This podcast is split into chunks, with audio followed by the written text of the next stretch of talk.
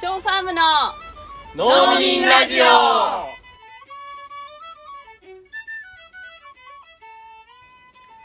皆さんこんにちはショーファームの農民ラジオ第5回始まりましたショーファームの農民ラジオは1000年続く農業をビジョンに神奈川県横須賀市で農業を営むショーファームの翔子翔と農園の仲間たちが一旦農業の話題を封印してフェミニズム環境問題社会正義など政治的な話題をでもやっぱり農業についても語り合うポッドキャスト番組ですというわけで、えー聞き手役のエミですしょうこですショーです今回はね台本なしでやっておりますおお ついにドキドキするついに来ましたねこういう時もっていうかだねまあ台本っていうほどの台本じゃないですよでねもこれちょもうっ本とち当ょっにと書いてあるだけでしたうけどね、んはい、なんか話すトピックこんなですっていううんうのん特になくとにかくでも今回はテーマですかはいははいい、今回のテーマは「特権」っ特権ていうことなんですけど、うんうんどういうイメージですか特特権権僕はねあのなんか西洋の貴族が出てきましおたー特 権うんうん位が高い人そうそうそうそううん、これは多分ね僕が学んできた英語の例文があるでしょうねきっとねデュオのそうそうそう、デュオのデねュオそうそうそこから来たんでしょう ね。イメージ。でもほらあの自動ドアの話とかね自動ドうんア。あ、自動ドア、そうですね。何ですか自動ドアの話っていや、僕は自動ドアっていう話を説明受けた時に、うんあ、なるほど、こういうふうに特権っていうのは自分の周りにあったんだっていうことをすごい感じたんですよ。ううんんでその自動ドアって何かっていうと、実はね、そんなにきちんと説明できなくて、 まあ一緒に説明しましょうよ。じゃ あ自動ドア。あはいはい。えっとうんドアって、うんあの自分の意思で開けるじゃないですうか、んで、えー、と自動ドアっていうのは自分の意思とは関係なくそのドアの前に立ったら、うんウィーンって開くんですようんうんでそれってあの別に自分がこう開けとかうん自分の力で開いたぜみたいな、うんうんっていうわけじゃなくてこうあまりに当たり前なんですよ、うんうんっていうのが特権うんうんで特権がある人はその自動ドアが人生の中で実は何枚も何枚もあるんですけども、うんうんそれを全部こうウィンウィンウィンってこう開いてって、うんうんうんこう何にもこう立ち止まることなく、うんどんどんどんどん開ける人のこと、うんうんでしかしながら、えー人によってはその自動ドアがこう開かない人もいる、うんうん目の前に来たのにそれがこう開かないしかも自動ドアって取っ手とかないかうら、んうん開けようにも開けられないみたいな、うんでそしてその閉じたままのドアで止まっている人がいるっうんうんていう理解あそれが特権がない人ってことね、うんそうそうそううんだから特権を持ってる人たちは自分が特権を持ってるとかうんそういう意識ないんですね気づくあまりに当たり前だかことすららできないそうそうそうそう、うんいや完全になんか特権持ってたなって思思いますよ僕なんかはう、ーんなんかつまずいたなんかつまずいたいや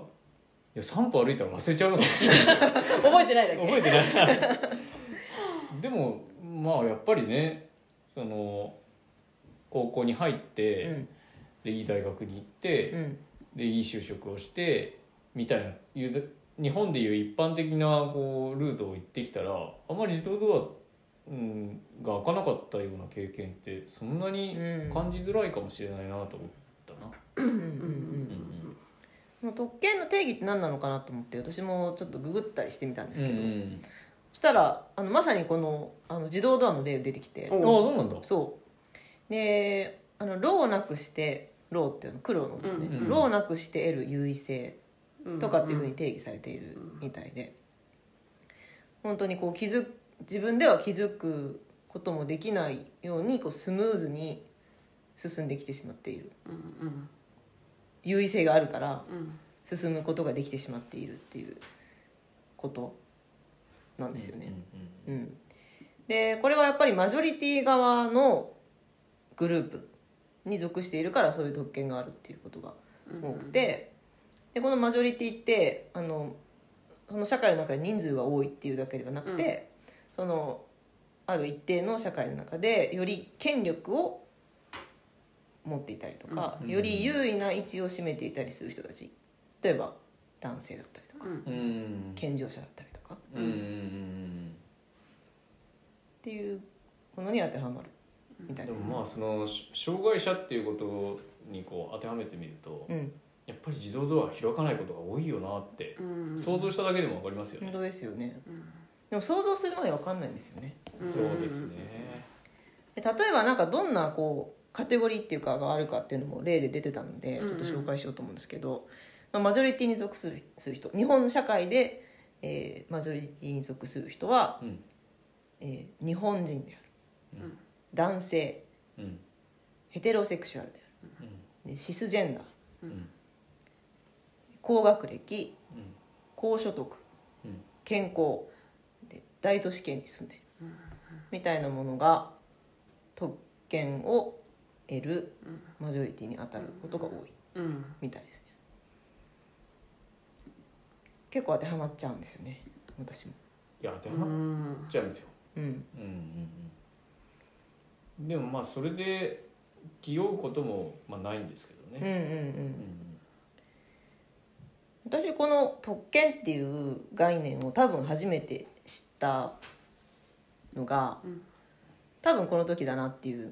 出来事があって出来事っていうかあって、で東大の入学式であの上野千鶴子さんがうんスピーチを行ったことがあるんですね。うん有名なやつです有ね名ですようんうね、んでこれ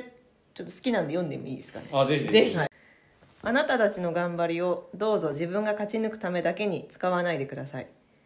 恵まれた環境と恵まれた能力と恵まれない人々を貶めるためにではなく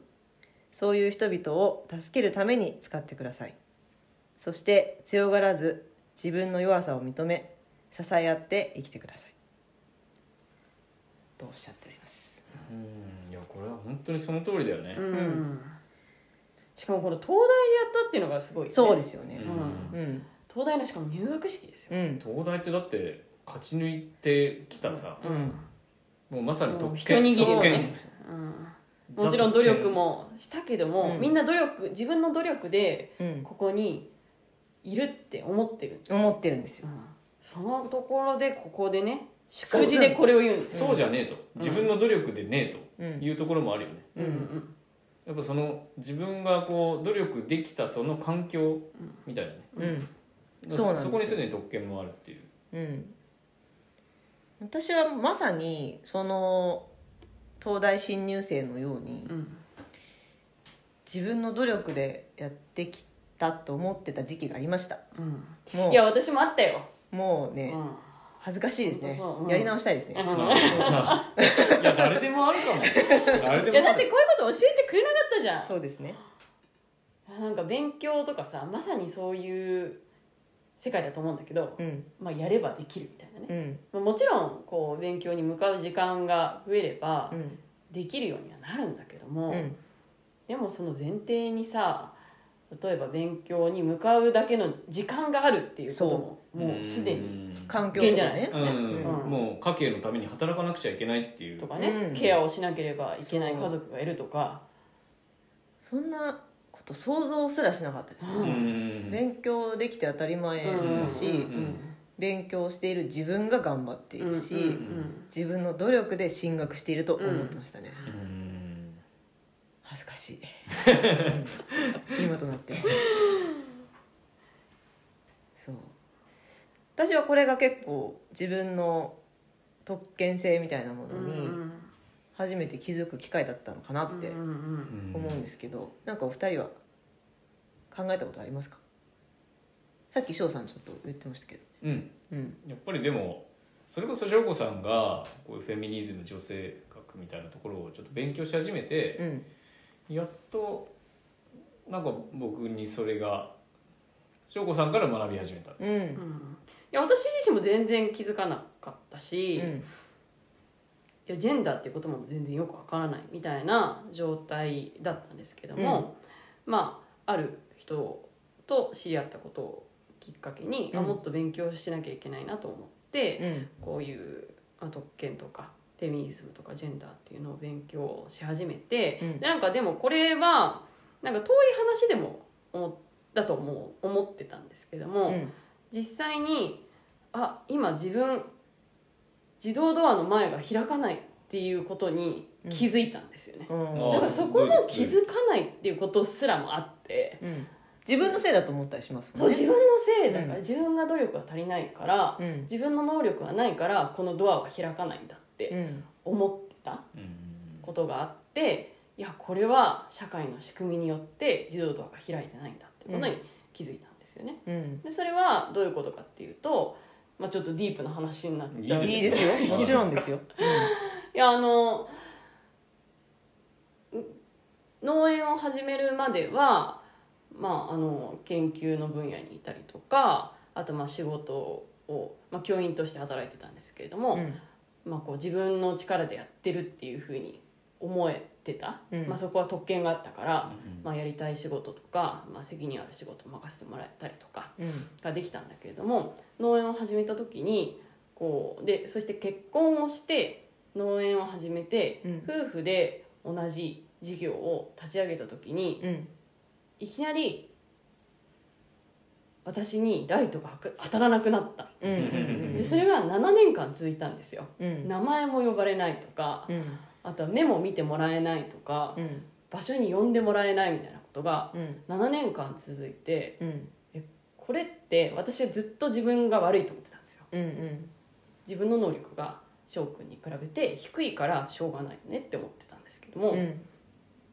やこれは違うんだとうんこれは世の中がこう男はこうあるべきとか女はこうあるべきとか、まあ、農農家っていうのはこうあるべきみたいなうんものによって、私が7年間社会的にほぼ見えない形にされてたんだっていうことに気づいて、うんうんうんあこれが特権なんだとか、うんこれがジェンダーっていうものなんだっていうのをうん生で体感したんですよ、うんでそこがすごくこうもうエネルギーの原動力というか、うんエネルギーがもうそ出てこきから学び始めたものすごい勢い でへそこそこに気づいた時に今まで自分が勉強してきたことがすごくつながっーて、うんうんあもうこれは絶対変えなきゃいけないとうん思って、はい、そして代表を交代するというね、うんそうでしたね、うんそういう流れもありました、劇的なうんうん結末になったんですうよ、んうんはい、これ聞いてる方もあのもしかしたら知らないかもしれないんですけども私が代表をやってましてショーは何もやってませ ん違うわ何何もやってないわけじゃない何の肩書きもかない肩書きもないそうだそうだそうだ、うん昔は肩書きっていうのが好きだったんですけどねもう今はもう肩書きは全くないです、うんうんでもそういう話し合いの過程でやっぱり翔さんはあのあなたには特権があるっていうことを突きつけられるわ突けじゃないきですつかけられましたねこれはすごいことですよねあの、言うのももちろんすごい勇気がいるけど、ううんうんそれを受け入れるのもすごいことだと思うんですよそれは確かにありますその、うんあんたは下駄履いてんだみたいなうんげ下駄みたいなうんあ何あ見えない下駄履いてたんだみたいな、っうんていう表現をよくしますよねうんあそうだうんね、うんでなんかその下駄を履いてるっていうことは、うん全然僕はもう気づいてもなかったし、うん要するに下駄を履いてるっていうのは特権を得ている人っていう意味でいいですかねうんでまあそういったその自分が特権女性よりも男性であるし、うんまあそのまあ、力もあって健常だしっていうところで、うんまあ、たくさん下駄を履いてやってきたんだなっていうことにやっとうすうす気づきながらもうんやっぱ最初はちょっと認めたくない部分もやっぱあってですねうんうんなんか認めると辛いっていうんうんうか、ううんんちょっと痛いっていうか、うんうん、だって甘い汁吸ってきたし、うんみたいなで甘い汁吸ってきたつもりもそこまでなかったんですけど、うんうんでもやっぱりどう見たって吸ってきたわけうんで、うんまあ、それをこう客観的に見る機会になりましたね、うんうんうんいや大変でしたよ、大変でしたその代表入れ替わりの騒動うんが、う、うんんまたちょっとね別の回でねう、そうですね、ん、さらに深まっちゃいますかいやこれはだってもう本当にねすごかったですすごかったいやだからフェミニズムとかね、うんまあ、エコロジーとかもそうなんだけども、うんまあ、しし思想が掲れ掲げているお題目はすごく立派なんですようんでもじゃあそれを実践に落とし込んだ時うに、んもうものすごく大変なんですよねう、んであらゆるものとこう身の身の回り生活それからパートナーだったりとかもうすみんなと変わっていかなきゃいけない全てと戦っていかなきゃいけないっていう大変な困難があって、それを私たちは経てきたので。でもしかしたらこれを聞いてる人もその真っ只中中にいて、うんすごい苦しい思いをうね、んししててるるかかももししれれなないい、うんううんんうんなんかそういう人の話は聞いてあげたいねすごくいや聞いてあげたいし、う聞いてる人がまあエンパワーされるようなね、うん内容をねそうおです届けねにしたいなって思ってます、うんもうこんなのはインスタグラムで全然伝わんないんですよ、伝わんない伝わらないですね伝わらないですねうんうんうんうんポッドキャストですよ、あとは来てもらって対話するとかそうねだね、うんうんうんなんかねあのーまたググった情報なんですけどこれすごいいい記事だったから、うんうん概要欄に貼ろうかなと思うんですけど NHK の記事でねうんあの上智の出口真紀子教授という方特権の研究をしている方なんですけど、うんがその特権について気づいた後どういうプロセスをたどっていくかってういうん図式をしててうんこれが私は結構あの目から鱗だったんですけど、うんうん気づく気づかないで終わりじゃないんですようね、んうんで、まあ、まあ最初はみんなまあ自分が特権を持っていることに無自覚うんで、で特権があった下駄を履かされていたっていうことに気づいてまず罪悪感を抱いてしまったりするうんでそのプレッシャー周囲のプレッシャーに負けてマイノリティを避けるようになるその問題を見ないようにしてしまったうんうりする、んで、まあ、その次のステップとしてマイノリティのことを知ろうと一歩踏み出すうんうんで自身を見直し現状を知ることに没頭するうんで抑圧のない社会を実現するため自主的に行動するうんっていうステップがあるとうんだから気づいてゴールじゃないっていう、うんいやなんかもう本当これ俺それぞれのステップで、うんあこれは俺こういうことだったんだとか、うんうんこういうここういうことを考えてたこのタイミングでこういうことを考えてたなっていう、うんうん全部喋りたい、うんうんううんんでなるこほのあの気づいた後、まあ罪悪感を抱いてしまっている状態からそこから一歩踏み出すもっとマイノリティのことを知ろう歩み寄ろうってする時に、うんこの出口さんは一人になってはいけないっていうふうに言っててこの記事うのんう中んで。で同じ段階にある人たちとあのつながっていやそれめちゃく話ちゃしてっ大んてい事うめのちゃがくすちゃご大い事大うん事、うんうん一人だとちょっとつ辛いもんねうん特になんかあの今回の私たちの経験を経てなんかそのそういう男性のうん特にこうコミュニティとかうん居場所みたいな話せる場所がすごい必要だなっていうのはうんうんうんすごく思いました、うんでもちろんこう女性にも必要ではあるんだけれどうも、んまあ、ごめんなさい女性男性っていう話をしてますけれどもあのこれ女性の中にはあのジェンダーマイノリティとか、あの性的なマイノリティとかも、まあ、含めた意味で,、うんでえー使ってます。うんで、えーとまあ、もちろん女性もそういうケアが必要だったりは、うんもちろんするんですけれどもその特にこの男性がこう男らしくあれっていうふうにこう社会的にこう型にはめられてきて弱みを吐いたりとかね、うんこう弱音を吐いたりっていうことが良しとされない空気感とかが作られていて、うんだから男性がこういう自分の特権性に気づいた時にうんすごい戸惑うわけですよ、うんうんどうしようってでそこを吐き出す場が特に男性に用意されていない、うんそれはそういう社会的な規範があるから、うん言ってはいけないっていううんそれは男らしくないからっていうところですごく葛藤があるんだろうなっていうのがうんうん思って、なんかそういう場が特に男性男性が変わっていかないと社会が変わっていかないので、うん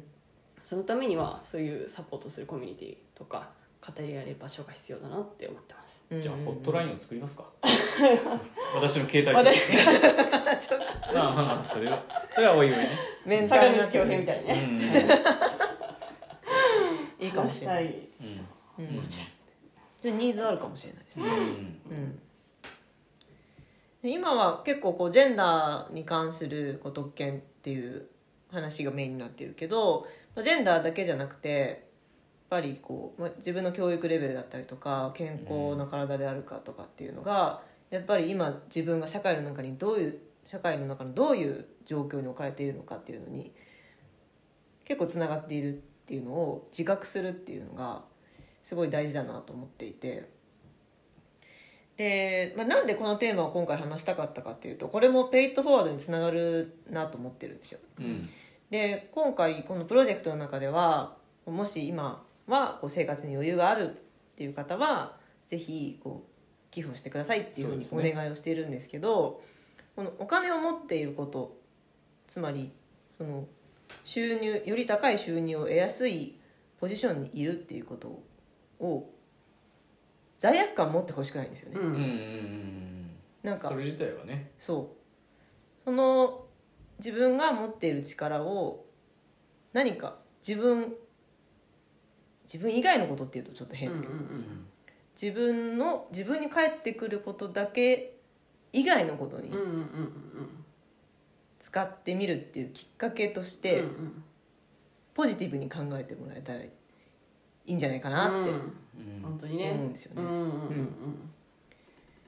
で、まあ、私の個人の経験であの友人白人の男性の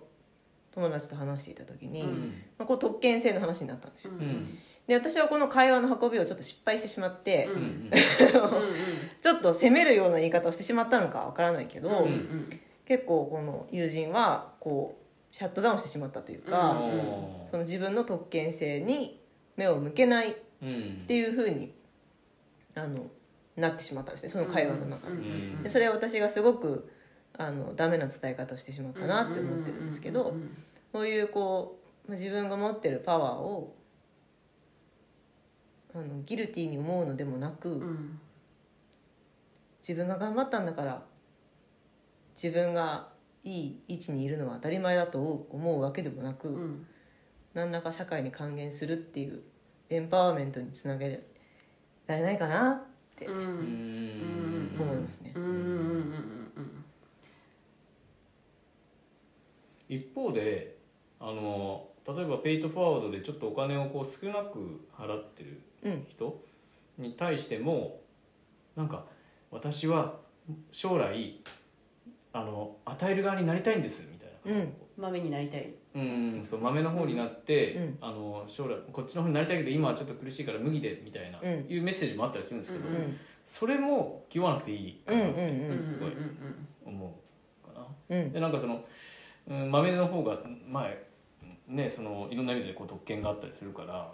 みんななんかそっちに行ってほしいっていうわけでもなく、うんただ単に今の現状をこうつぶさに見て、うんただっていうような気持ちでやってる、うんううんんなんか必ずその今マイナスだから将来プラスに行ってくださいみたいなそんな意味合いは全くない、うんうんううんうんんんそこはちょっと改めて伝えたいな。そうですね。うんうんうん